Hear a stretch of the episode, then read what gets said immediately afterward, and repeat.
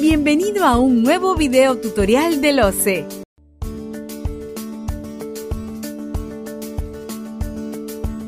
El Plan Anual de Contrataciones y el Requerimiento. Si intervienes en las contrataciones públicas, ten en cuenta las siguientes modificaciones relacionadas al Plan Anual de Contrataciones y al requerimiento, que están contemplados en el nuevo Reglamento de Contrataciones del Estado, aprobado mediante Decreto Supremo número 344-2018 EF, vigente desde el 30 de enero del 2019. Como sabes, el Plan Anual de Contrataciones es un documento de gestión que permite programar las contrataciones que tiene una entidad. A partir de este año, el OCE ya no emitirá las reglas para formular el Plan Anual de Contrataciones, sino el Sistema Nacional de Abastecimiento. Sin embargo, mientras se implemente este sistema, se emplearán las disposiciones establecidas en la quinta disposición complementaria transitoria del Decreto Supremo número 344-2018 EF, dentro de las cuales se incluye 1. Que el área usuaria programa sus requerimientos adjuntando una descripción general de lo que se va a contratar.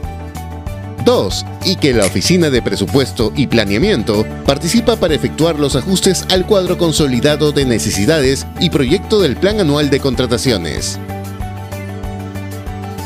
Respecto al requerimiento, los ministerios y sus organismos públicos, programas o proyectos adscritos pueden difundirlo a través del SEACE con la finalidad de recibir consultas y observaciones de los proveedores, a fin de permitir su perfeccionamiento.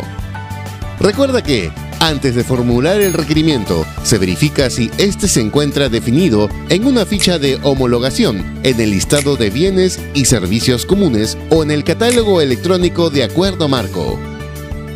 Para consultoría y ejecución de obras se incluyen obligaciones de levantamiento digital de información y tecnologías de posicionamiento espacial, tales como la georreferenciación.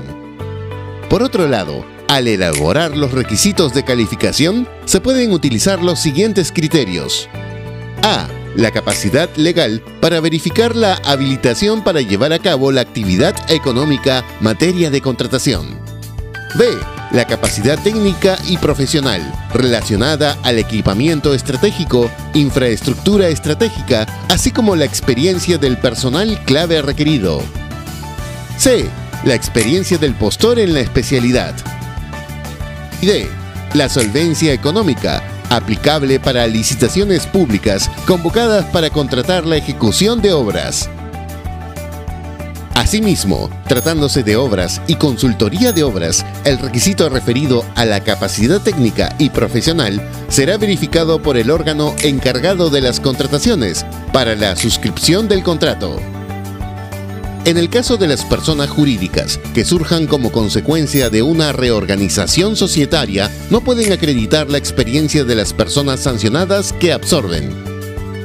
En el caso de consorcios, el área usuaria puede establecer un número máximo de consorciados en función a la naturaleza de la prestación, un porcentaje mínimo de participación de cada consorciado y o que el integrante del consorcio que acredite mayor experiencia cumpla con un determinado porcentaje de participación. Muy bien, ahora que ya sabes un poco más sobre contrataciones públicas, comparte este video con otro colega y ayúdalo a mejorar sus competencias en contrataciones del Estado.